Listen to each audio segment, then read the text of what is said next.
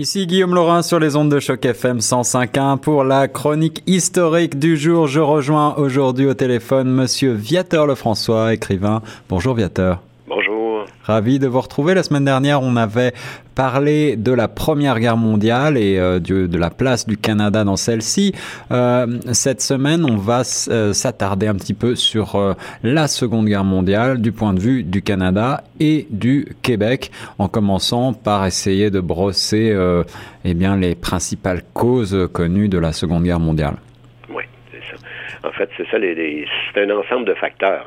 Hein, qui a amené toutes, toutes, ces conséquences de la Première Guerre, comme euh, euh surtout en Europe, c'est le traité de Versailles hein, qui, était vraiment satisfaisant pour les Allemands.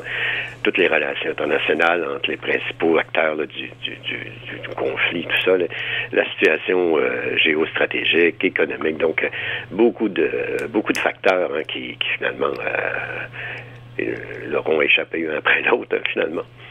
C'est ça, c'est beaucoup de, il y, a, un faisceau de causes euh, et aussi des événements qui se, qui s'accélèrent.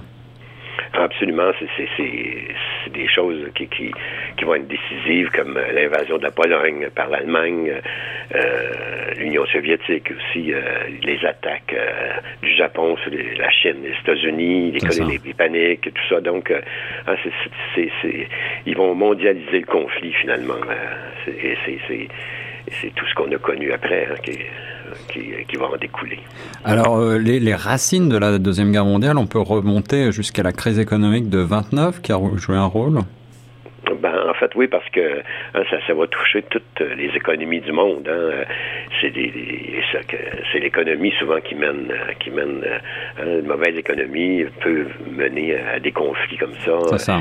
Euh, donc, c'est des anciens belligérants qui aussi la première guerre qui, qui va entraîner euh, le chômage, récession, tout ça. Donc euh, beaucoup de euh, beaucoup de faits qui échappent à tout le monde encore. Hein. Personne n'y peut rien finalement. Puis là, il y a aussi le rapatriement des, des, investissements américains en Allemagne qui, va plonger son économie vraiment dans une grave crise. Hein. Tout ça fait que ça, ça accélère. Voilà, alors plusieurs pays ont de sérieuses difficultés, euh, ce qui inquiète aussi les autres démocraties. Est-ce que vous pouvez nous rappeler brièvement euh, tout ce qui se, se trame là, juste avant 1939 oui, mais en fait, euh, il y, a, des, fascistes italiens qui sont au pouvoir, euh, qui, qui aident pas beaucoup. Hein, la, démocratie est assez loin. Euh, les difficultés en Allemagne, l'arrivée au pouvoir d'Hitler, hein, qui fait que ces deux-là vont être aussi des, alliés plus tard. Hein. Il y a aussi la guerre d'Espagne, la guerre civile, qui est épouvantable là-bas aussi, qui, qui, dure 3-4 ans. Puis les ambitions d'Hitler sur l'expansion territoriale de l'Allemagne aussi, là, qui fait que c'est inacceptable pour, euh, pour euh, la plupart des pays aussi. C'est ça, alors donc cette montée des, des, des, des fascismes et des dictatures, euh, finalement, ça, cela mène à la déclaration de guerre. Ben oui, absolument. C'est le 23 août 1939. Euh, euh, Hitler, lui, a déjà prévu l'invasion de la Pologne.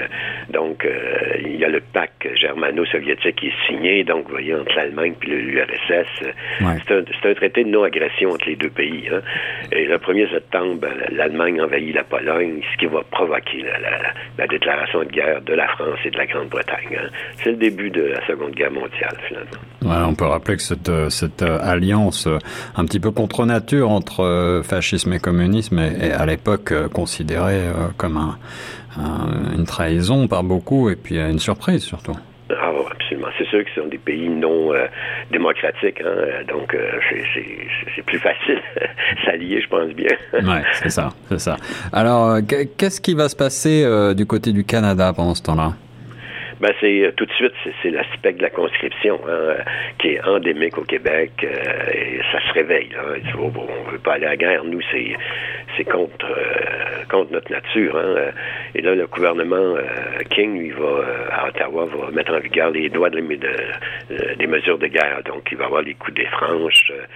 C'est sûr que le Parlement fédéral, il y a, des, beaucoup de, débats qui animés entre les partisans de la neutralité et ceux qui veulent la participation massive à la guerre. Hein. C'est toujours, toujours le même débat qui, qui revient à, qui revient à, chaque fois qu'il y a un conflit grave à l'extérieur. Hein. Et là, ben, il va finalement, il va, il va arriver, il va y avoir un pacte qui est peut-être pas écrit là, mais c'est un pacte entre les Anglo-Canadiens et les Canadiens français. Et, et, là, ben, le, Québec va accepter de participer à l'effort de guerre, mais sur une base volontaire. Donc, d'accord. Et donc c'est un peu ça. C'est l'homme de compromis, du compromis, c'est le ministre de la Justice Ernest Lapointe qui qui va finalement, qui est le ministre de, King, du lieutenant, il est lieutenant de King d'ailleurs, qui va partir ce, ce, compromis, si on peut dire. Et alors, quelle est la réaction à Québec? Est-ce que les gens acceptent ce compromis?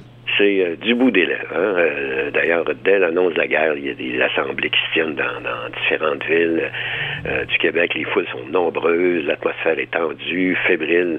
Et sauf que là, il, y a le contexte des droits des mesures de guerre et, malgré tout, ils vont manifester leur désaccord, hein, parce que c'est la censure qui prévaut aussi hein, à l'époque.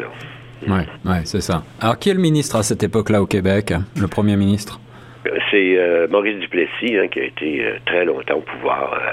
Euh, il a perdu ses premières élections, mais après ça, il va regagner pour une quinzaine d'années. Lui, il est opposé aux mesures de guerre. il est en désaccord avec les libéraux fédéraux. Il va déclencher d'ailleurs des élections à l'automne 39, puis il est défait par le, ministre, en fait, par M. Godbout qui va devenir premier ministre. C'est la coalition vraiment des rouges fédéraux là-dessus qui sont mis ensemble et qui finalement euh, euh, veulent, eux, ben, sont tous pour la conscription. Donc, D'accord. Euh, les gens sont, les gens finalement vont voter pour les rouges, ce qu'ils appellent les rouges à l'époque. Là, Et il y a aussi des élections fédérales à cette époque-là. Euh, oui, euh, Mackenzie King va en, 1940, euh, euh, il va déclencher les élections et ils sont, les libéraux ici sont reportés au pouvoir avec l'appui du Québec. Donc, c'est sûr que c'est, un accord tacite là qui de non-recours à la conscription, ce qui est, c'est, devenu comme un contrat entre les deux nations, un pacte, d'honneur, si on peut dire. Oui donc qui est ratifié par cette élection-là de mars 1940. Donc, on accepte de participer à la guerre et les Anglo-Canadiens consentent à ne jamais recourir à la conscription. Donc, euh, euh, c'est sûr que King, lui, veut absolument éviter une crise euh, semblable à ce qu'il y a eu la Première Guerre, hein, parce que ça, ça l'a brassé beaucoup, et puis finalement, il y a eu des morts aussi. Hein. Oui, oui, bien sûr. Et King, lui, c'est assez spécial d'un premier ministre qui consultait les esprits. donc, vous voyez, le, ah donc finalement, euh, il a passé à travers, finalement. Alors, il y a aussi des, événements importants qui surviennent et qui vont euh, brouiller un petit peu les cartes. Est-ce que vous pouvez nous, nous en parler? Oui, ça ne veut pas dire qu'il y a eu que les élections ont été rapportées par les libéraux, que ça va bien, que tout le monde accepte. Il y a le maire de Montréal, hein, Camille Wood, à l'époque, qui va s'opposer à la conscription, euh, qui est interné d'ailleurs. Il va être envoyé dans, des camps de travail, comme des, milliers d'autres. Euh, il va y avoir aussi une, motion du député indépendant René Chaloux contre la mobilisation, donc la mobilisation générale des ressources canadiennes. Mais là, il y a ce qui arrive aussi euh, en novembre 41, Ernest Lapointe, qui avait un peu concocté ce, compromis. Il, il, va mourir. Euh, donc, euh, comme il avait dit, jamais la conscription, mais le King va se sentir libre de faire ce qu'il veut finalement avec la mort de, son bras droit. Donc, D'accord. Mais est-ce qu'il va, il va consulter quand même la, population, King? Oui, dans le discours du Crone de janvier 42, va, va annoncer la, la tenue d'un publicisme euh, publiciste, euh, oui, c'est ça, pour délier les, délier de ses, de, se, délier de ses engagements donc antérieurs. Donc, c'est la période d'un slogan qui dit bon ben la conscription si nécessaire, mais pas nécessairement la conscription. C'est une formule naturellement subtile qui qui va permettre à, permettre à King de, tenir un double langage. Donc, euh, celui que la communauté veut l'entendre, hein, finalement. donc, et finalement, la question, c'est consentez-vous à libérer le gouvernement de toute obligation résultant d'engagement antérieur, restreignant les méthodes de mobilisation pour les services militaires, ce qui était, hmm. ce qui était toute une question aussi. Alors, est-ce que ce n'est pas considéré au Québec comme une trahison? Ah ben oui, absolument, c'est ça. Ici, on se sent vraiment trahi par ça. Il, est perçu comme euh, cette plébiscite comme euh, euh, la rupture du pacte. Hein. Donc, sauf que tous les journaux, sauf le devoir encore qui lui appuie le camp du, ils vont, ils vont appuyer, c'est-à-dire appuyer largement le camp du oui. Le, devoir lui dit non. Hmm. Euh, sauf que là, déjà, les, ceux les partisans du non sont assimilés à des traites euh, à qui on devrait interdire toute assemblée. Hein, c'est sûr, euh, c'est la campagne en, loi des mesures de gaz, c'est très facile de, très facile de, partir toutes sortes de, rumeurs et de faire passer les autres pour des traites, naturellement. Eh parce que là, la, fonction publique, le gouvernement, le radio, la presse sont mobilisés pour le oui. Hein. Euh, donc le non euh, est muselé. Euh, c'est un peu, c'est ce qui arrive finalement lors du référendum. C'est ça. Et quels sont les résultats de ce référendum au, final, à la finale? il y a un taux de participation d'abord de 75 64 des votants vont se prononcer favorablement, 35 contre toutes les provinces, à la question du Québec, vont dire oui à King. Donc, euh, et là, bon, Québec, c'est c'est inversé, inversement proportionnel finalement. Euh, euh, les Québécois eux, vont voter à 71% contre, vont voter non. 28% seulement pour le oui. Donc, c'est, euh, comme disait le professeur euh, François Albert Anger à l'époque, qui était très populaire, c'est un vote de race, finalement, qu'on a eu. Hmm. Euh, et dans tout le, pays, d'ailleurs, les Canadiens français ont voté à 90% pour le non. Donc, c'est vraiment... donc, King est un peu embêté. en effet, alors comment réagit le fédéral? King, lui, il a gagné. Donc, il va modifier la loi sur la mobilisation des ressources nationales il va de l'avant sans trop se soucier finalement du Québec. Mhm. Euh, mais la conscription finalement va, être instaurée uniquement en 84, en 1944. Donc la guerre se finit en 45. Donc ça traîne tellement que finalement, c'est sûr qu'ils vont envoyer beaucoup de Canadiens quand même. Euh, mais euh, c'est sûr que Mackenzie King est convaincu que le Canada doit participer au conflit. il veut fournir d'ailleurs l'aide nécessaire à la Grande-Bretagne sans toutefois compromettre l'unité du pays, parce que c'est toujours fragile. Hein. C'est toujours très fragile quand il y a des grosses crises comme ça. Et est-ce que le gouvernement euh, fédéral va aller encore plus loin ensuite? Oui, il va remettre euh, la loi des mesures de guerre. Euh, et en plus, ben, au nom de l'effort de guerre, c'est sûr, il veut disposer de plus de pouvoir encore, et plus de temps aussi. donc, la loi des mesures de guerre, le gouvernement peut intervenir partout où il est jugé nécessaire. Euh, ça, permet d'imposer des crédits militaires, de fixer les salaires, les prix, contrôler l'inflation, euh, réquisitionner des, matériaux, donc pour en faire des obus, rationner la population. Donc vraiment, euh, ça y permet de... Puis en plus, il va limiter les déplacements des gens, puis censurer la presse, vous voyez que ça... Ah oui, en effet, oui. donc on est dans... Donc la démocratie euh, est un peu sur le bord de prendre le bord, comme on dit. C'est ça. Alors pour fournir les troupes, le matériel et, et les denrées nécessaires, le gouvernement va avoir besoin nécessairement d'argent, n'est-ce pas? Ah oui, puis là, il va demander aux provinces de... Euh, ben, ça, c'est encore le vieux truc hein, fédéral de, de, de, prendre des pouvoirs. Il va demander aux provinces de, remettre les fonds et les pouvoirs liés aux, impôts, donc les taxes. Donc, euh, il veut que les provinces transfèrent tout l'argent, puis avec promesse, naturellement, de rendre ce champ de taxation-là après la guerre. Hein. Eh oui.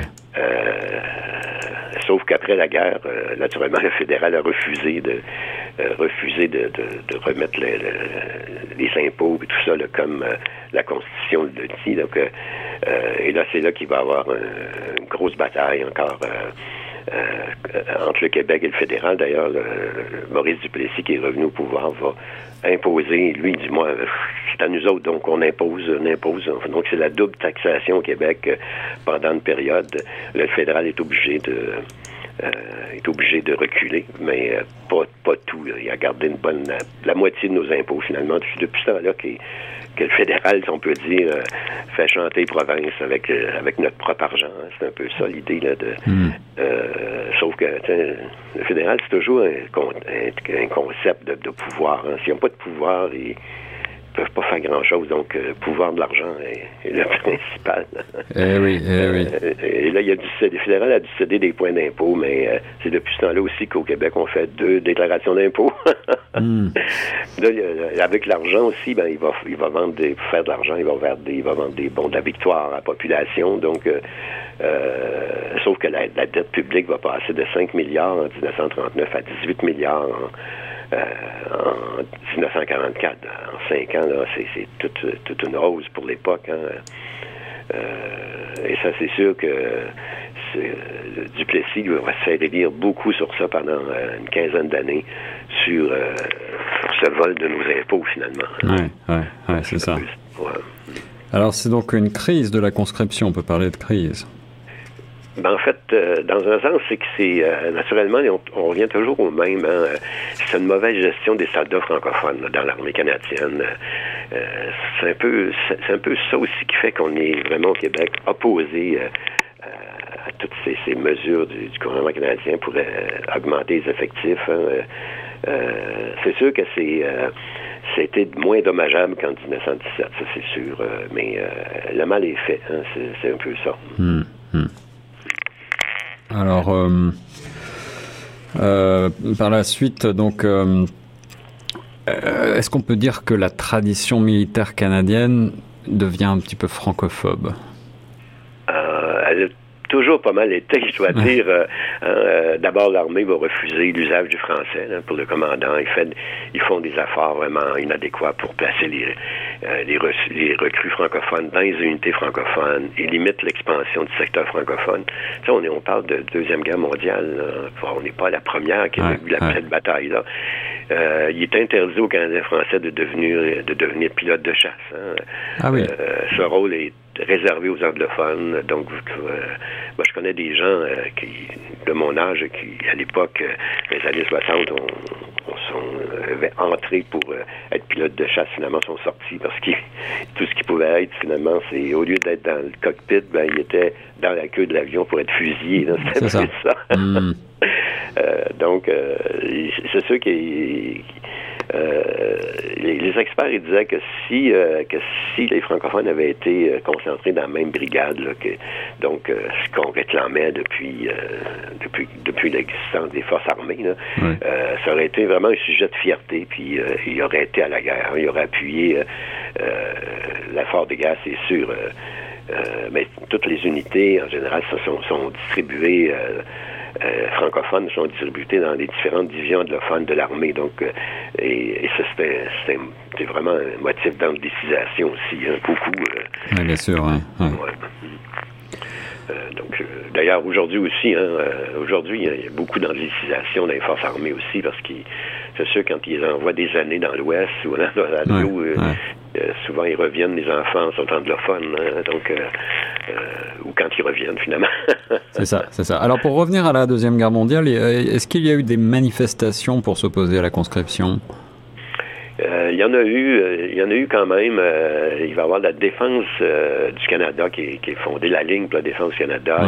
Les intellectuels aussi, et les politiciens vont appuyer cette ligne-là, dont Henri Bourassa, hein, qui, qui était qui était directeur du Devoir, la première guerre, première guerre, Jean Drapeau, qui était maire de Montréal très longtemps, Gérard Filion aussi, qui était un économiste, qui était qui avait des grandes choses au Québec. Donc, tout ça vont, vont appuyer le, mouvement. Et, euh, et, ça, vous ne serez pas surpris, c'est sûr. Hein? Il y a Radio-Canada puis le, clergé qui vont refuser, eux, naturellement, d'appuyer la ligne euh, qui, pour défendre, naturellement, les Canadiens français. Euh, c'est, comme on disait, à un moment donné, le clergé a toujours été un peu hostile aux nationalistes. Hein. Tout à fait, tout à fait. il y a eu quelques bavures de la part du fédéral. Parlez-nous-en un petit peu dans la population, c'est sûr. Euh, par exemple, en Colombie-Britannique, la, la, population était formée euh, de, beaucoup d'immigrants japonais, hein, puis de, ah oui. de, Canadiens d'origine japonaise. Et après l'attaque de, de, Pearl Harbor, les, les, Canadiens ont, peur d'une invasion japonaise. Donc, euh, tous les Japonais du Canada étaient vus comme des traîtres, des hmm. espions. oui, oui, c'était le cas. C'est ça, et puis c'est sûr que ça, ça, la peur va accentuer le racisme, surtout en Colombie-Britannique. Donc, euh, par exemple, le, Canadiens Pacifique, le chemin de fer va congédier tous ses employés d'origine euh, hmm. japonaise. Euh, les pêcheurs japonais vont perdre leur bateau, leur permis, tout ça. Donc, donc entre 41, 1941 et 1946, il y a 23 000 Japonais qui vont être déportés dans des camps, dans les Rocheuses. Donc, euh, d'ailleurs, le, gouvernement britannique s'est dépêché de vendre tous les terrains, les possessions des déportés, donc ils vont tout perdre. Euh, donc il y a deux choix après la guerre qui va s'offrir aux Japonais, soit de retourner vivre dans les, dans les Rocheuses ou retourner au Japon. Hein. Puis ils vont, euh, finalement, ils vont ils vont avoir le droit de s'installer où ils désirent uniquement en 1949. Vous voyez, c'est comme ça, ça a duré longtemps pour eux. Hein. Ouais, ouais, ouais. Alors, euh, il y a eu ensuite euh, des détentions de prisonniers allemands. Est-ce que vous, vous c'est un fait assez peu connu, ça? Oui, les camps, euh, c'est ça, ils vont, ils accueillent des, prisonniers allemands, naturellement. C'est des civils, des détenus de guerre, qui ont été envoyés surtout par la Grande-Bretagne. D'accord. C'est nous autres qui vont, sont gardés dans des camps isolés, dans, dans, les Rocheuses, dans le nord du Québec, dans le nord de l'Ontario. Euh, ce qu'ils font, ben, en fait, dans les camps, ils coupent du bois, ils participent à l'industrie des, des, pâtes et papiers, ils donnent des coups de main aux agriculteurs, donc euh, ils sont relâchés en 1945, ceux-là. D'accord, d'accord. Donc euh, il y a aussi, il y a aussi les, Québécois, les Canadiens qui sont internés là aussi. Il y a pas, c'est pas ceux, ceux qui étaient opposés hein, naturellement à la conscription. Donc on parlait du maire de Montréal, mais beaucoup plus que ça. Lui, c'est, lui, c'est parce qu'il très connu, il est maire, imaginez-vous. Et quand il revient à Montréal en 1945, il est accueilli en héros hein, par euh, une foule énorme. Il va rester maire jusqu'en 1954, donc avec des têtes coupées par des intervalles. Euh, c'est ça, pour les, les Montréalais, les Québécois, c'est celui qui a résisté au gouvernement fédéral, puis c'est tenu debout. Hein. C'est, ça, c'est c'est euh, toujours euh, toujours bien accueilli ça. C'est ça. Hein, comme on peut-être on peut peut-être faire euh, finir par une petite phrase un peu, c'est que la guerre ici c'est jamais de tout repos pour les gouvernements. oui, c'est certain, c'est certain. merci beaucoup Viateur pour nous avoir fait découvrir la deuxième guerre mondiale du côté canadien et québécois. On se retrouve très bientôt pour une prochaine chronique historique sur Choc FM 105.1. Parfait, ben merci beaucoup.